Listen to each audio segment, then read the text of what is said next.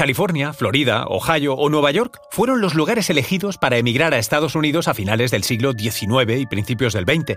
Entonces, decenas de miles acudieron en busca del sueño americano, o al menos, en busca de trabajo con el que poder alimentar a sus familias. Los españoles que cruzaron el charco no fueron necesariamente bien recibidos.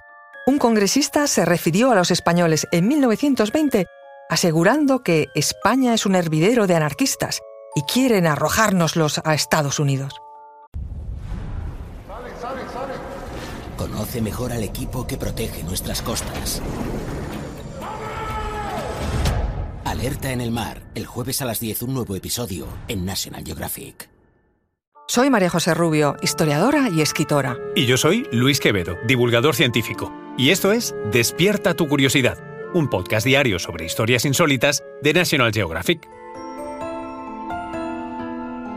Y recuerda, más curiosidades en el canal de National Geographic y en Disney Plus. A las costas de Florida, a las de Nueva York, llegaron muchísimos españoles que se dedicaron a los servicios domésticos. Y, por supuesto, llegaron con historias unas veces más bonitas y otras menos, pero todas historias de personas en busca de un futuro mejor. Muchos matrimonios se formaron allí. Este fue el caso de José y Carmen, asturianos que se conocieron en un picnic organizado por el Centro Asturiano en Nueva York. Ella acababa de llegar a vivir con su hermana. Él llevaba allí ya un tiempo y probaba suerte en la industria tabaquera. Llegaron a tener cinco hijos hispanoamericanos y más de 20 nietos completamente americanos. Y te preguntarás qué interés tiene para nuestra historia esta pareja anónima. Muchas de estas historias las conocemos gracias a James Fernández, nieto de inmigrantes que se ha dedicado a recopilar historias de españoles que, como sus abuelos, emigraron a Estados Unidos. Ahora es profesor de la Universidad de Nueva York y lleva casi 15 años recuperando la memoria de los pioneros que se atrevieron a cruzar aquel charco.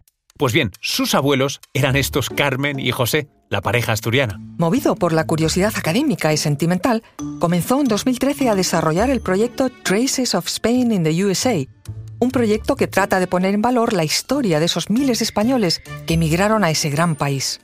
El propio James asegura que entre 1880 y 1930 emigraron más españoles a las Américas que en los cuatro siglos anteriores.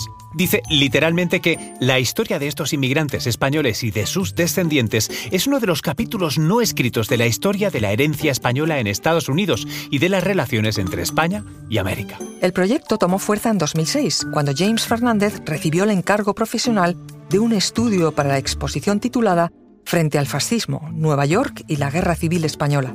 Querían conocer la historia de la colonia de migrantes cuando llegó a Nueva York. Se dio a conocer que muchas asociaciones de la época se reunían para hacer acciones en favor de la República, unas acciones que fueron cambiando con el paso del tiempo.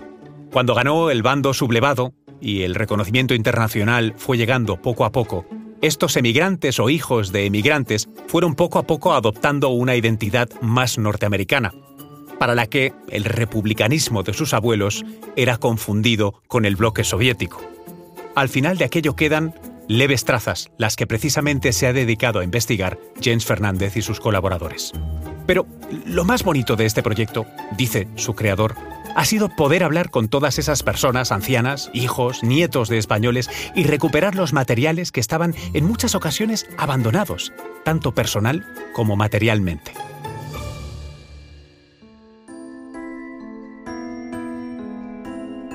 Recuerda que Despierta tu Curiosidad es un podcast diario sobre historias insólitas de National Geographic.